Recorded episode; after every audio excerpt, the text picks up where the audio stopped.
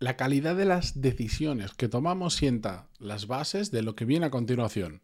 Podemos ser perfectos ejecutores, podemos hacer las cosas súper bien, podemos ser los más productivos del mundo, lo que sea, que si parte de una mala decisión, lo vamos a tener complicado en que eso salga bien. Y por eso hoy os voy a enseñar uno de los tantos modelos mentales que se pueden utilizar para tomar mejores decisiones. Lo vamos a hacer en el episodio 1347, pero antes, como siempre, yo soy Matías Pantaloni y esto es Desarrollo Profesional, el podcast donde hablamos sobre todas las técnicas, habilidades, estrategias y trucos necesarios para mejorar cada día en nuestro trabajo. Antes de continuar, eh, recordaros dos cosas rápidas. Una, el 1 de noviembre, semana que viene, ya apenas quedan pues, seis días, cinco días, lanzo el canal de YouTube. Estad atentos que os lo contaré en la newsletter de la semana que viene y a lo largo de todos los episodios que queda en este primer, eh, de ahora hasta el 1 de noviembre. Y segundo, recordar que esta semana Dozen Investments patrocina eh, los episodios. Este tipo de patrocinadores me gustan mucho porque creo que atacan a un problema que muchos tenemos, que es qué hacer con el dinero que vamos ahorrando poquito a poco y más en una etapa, en un momento como hoy en día de la inflación, donde todos sabemos, aunque no sepamos de economía ni de macroeconomía ni todas estas historias, que debido a la inflación el dinero en el banco mm, poco merece tenerlo, eh, sobre todo cuando nos sobra ya eh, un, poquito más de, de, lo que realmente necesitamos, poco merece la pena tenerlo ahí. Dozen Investment es em, una empresa que se encarga, una plataforma de inversión que invierte en startups, en compañías de un gran potencial de rentabilidad. Han tenido por su cartera, eh, han pasado empresas como Globo, como Cuideo, como Swiftcash y muchas otras que, por ejemplo, eh, yo soy bastante cliente de Globo y de unas cuantas que tienen en su cartera. Este tipo de startups y muchas otras han afianzado su crecimiento gracias a la inversión de pequeños inversores privados como podemos ser tú o como podemos ser yo. Y de hecho varias de sus empresas que han estado en su cartera han tenido un éxito que han dado una rentabilidad de un 15%. Además, si os gusta em, la inversión y os gusta aportar a la sociedad y aportar a la economía, este tipo de inversiones son perfectas porque apoyan la empleabilidad, apoyan al talento, apoyan a los emprendedores y a que surjan más empresas disruptivas como las que os he mencionado. ¿Por qué me gusta a mí especialmente Dozen? Bueno, pues porque al final, eh, desde mi experiencia, simplifica mucho el proceso de invertir en una startup, algo que ya os he dicho. Y mira, hoy justo voy a poner un ejemplo más adelante en el episodio de una inversión que, he hecho, pero simplifica muchísimo el proceso de si lo haces por tu cuenta.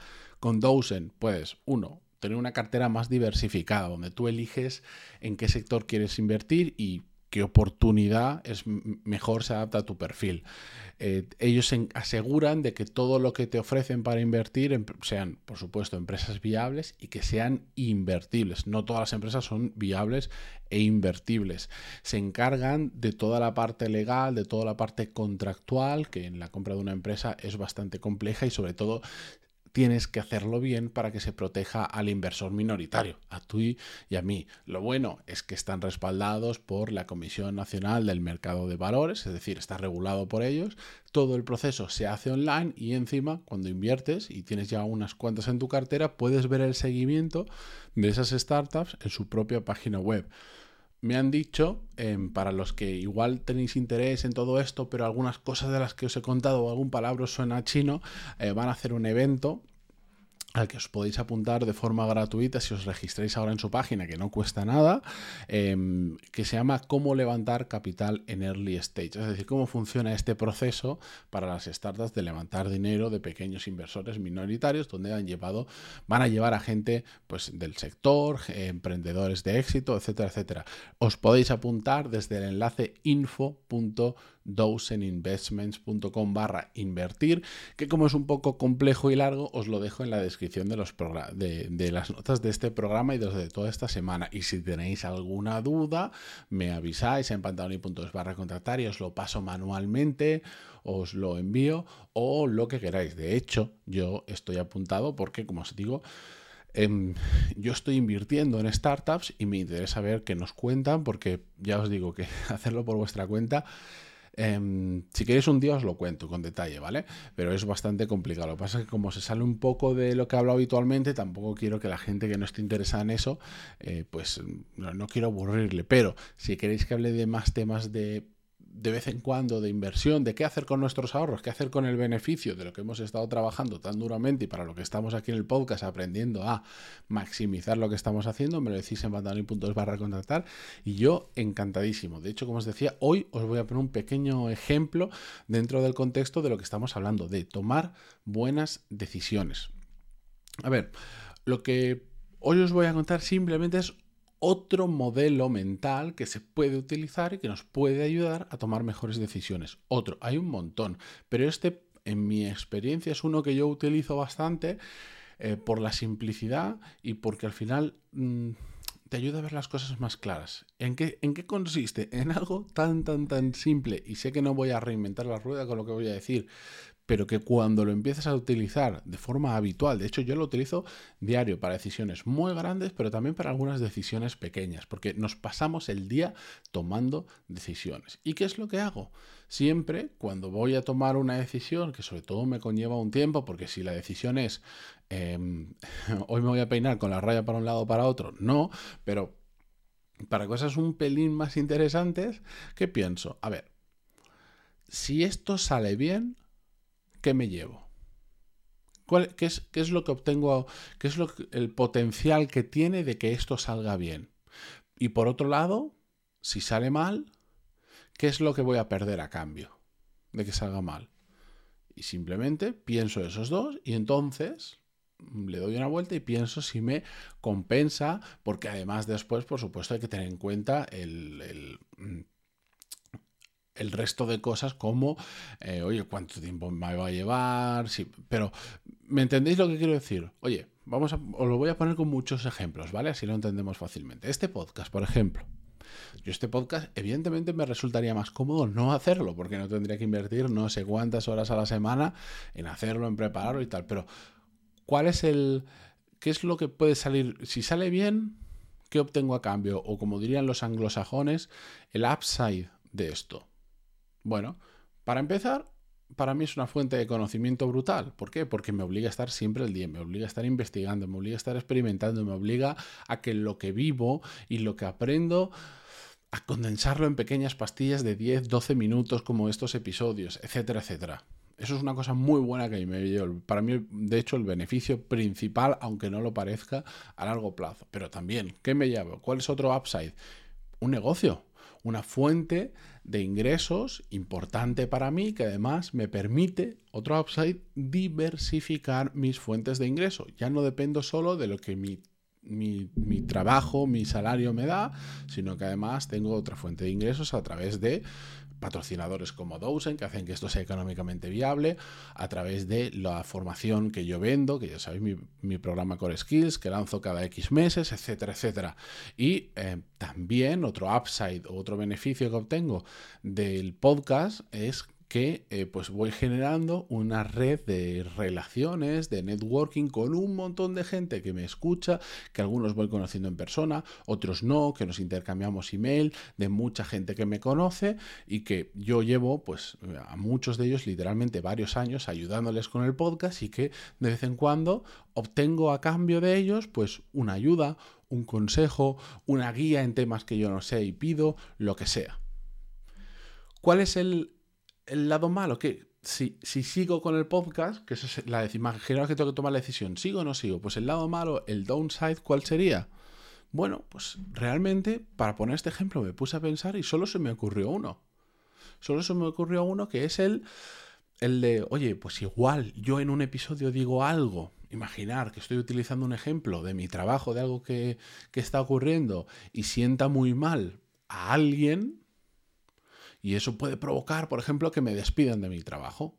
Eso podría ser la, peor situación que pudiera ocurrir. ¿Cuál es la probabilidad de que eso ocurra? Mínima. Uno, porque no soy tonto y sé lo que puedo contar, sé lo que no puedo contar, sé lo que puedo ofender, sé lo que puede molestar y no me voy a poner a contar decisiones estratégicas de cosas que, que no se pueden saber todavía. Tampoco somos una empresa que vamos bastante de frente, la verdad, y no hay ningún problema y lo contamos públicamente siempre lo que estamos haciendo, pero eso es lo peor que podría pasar. ¿Cuál es la probabilidad que pase eso? prácticamente nula. Y aunque la liara, la probabilidad de que por ello me despidieran es eh, anecdótica. Y encima tampoco me importaría, pues porque tengo suficientes fuentes de ingresos diferentes que me impiden que eso ni siquiera me preocupara. Entonces, claro, yo pensando en esto, digo, evidentemente el, el y la parte buena de lo que recibo a cambio es tan grande que me compensa seguir con el podcast porque además no le tengo que dedicar 40 horas a la semana, le tengo que dedicar muchas, sí, 40 horas a la semana que se me acabe la vida por hacer el podcast, no, entonces la decisión está tomada, continúo con el podcast, además porque me apetece. Pero pensando en el upside y downside, en lo bueno y en lo malo, evidentemente es una buena decisión continuar con el podcast. ¿Qué más ejemplos puedo poner? Mini planta. Vale, aquí viene la parte que os decía que os voy a contar. Hace os tengo que poner un poquito en contexto, ¿vale?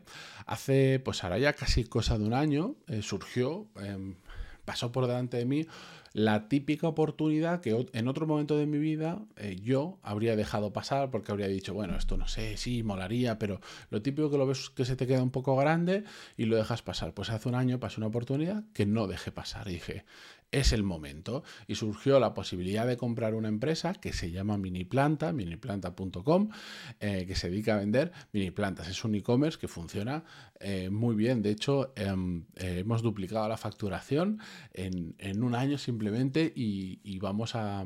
y estamos haciendo cosas muy interesantes. La cuestión es que en, en ese momento yo dije, vale, yo la puedo comprar, ¿vale? Pero em, la puedo comprar yo solo la puedo comprar con más gente. Y hice el análisis. A ver, vamos a ver. Si la compro yo solo, ¿qué es lo mejor que puede pasar? Que si funciona muy bien, yo tengo el 100% de las participaciones, de las acciones en la empresa y por lo tanto todo el beneficio va solito para mí. ¿Cuál es el lado malo? El downside, pues que si no sale bien, eh, puedo perder todo el dinero invertido en la compra de la empresa. Evidentemente, y aunque las cosas van bien, siempre hay un riesgo. Y más en una empresa en esta etapa. Entonces tengo el riesgo de perder el 100% del dinero que he invertido. Y no me siento cómodo perdiendo tal cantidad de dinero. Solo en una, en, en una única operación. Porque si esa misma cantidad de dinero yo la divido en podría dividirla perfectamente en 6, 7 diferentes inversiones más pequeñitas, pues oye, la probabilidad de perderlo está, pero es menor porque es diversificado, ¿vale? Tampoco me gustaría perderlo en 6, 7 operaciones, pero me entendéis. Bien, eso sí lo compro yo solo. Pero yo dije, venga, ¿y si no la compro solo? ¿Y si meto más gente en el ajo y la compro con otras personas? ¿Cuál es el upside de eso? ¿Cuál es lo bueno que puede pasar? Oye, que... Mm, si sale bien es cierto que no tengo el 100% de las participaciones o de las acciones de la empresa, no soy el dueño único de la empresa, pero lo bueno que puede pasar es que metiendo otras personas con cabeza, no metiendo gente que simplemente pueda decir, mira, toma mi, dinero y ya está, sino gente que puede aportar valor al proyecto, puede salir mucho mejor que si estoy yo solo. Y de hecho, un claro ejemplo es una de las personas que ha entrado, que finalmente la, decisión que tomé fue entrar con más gente.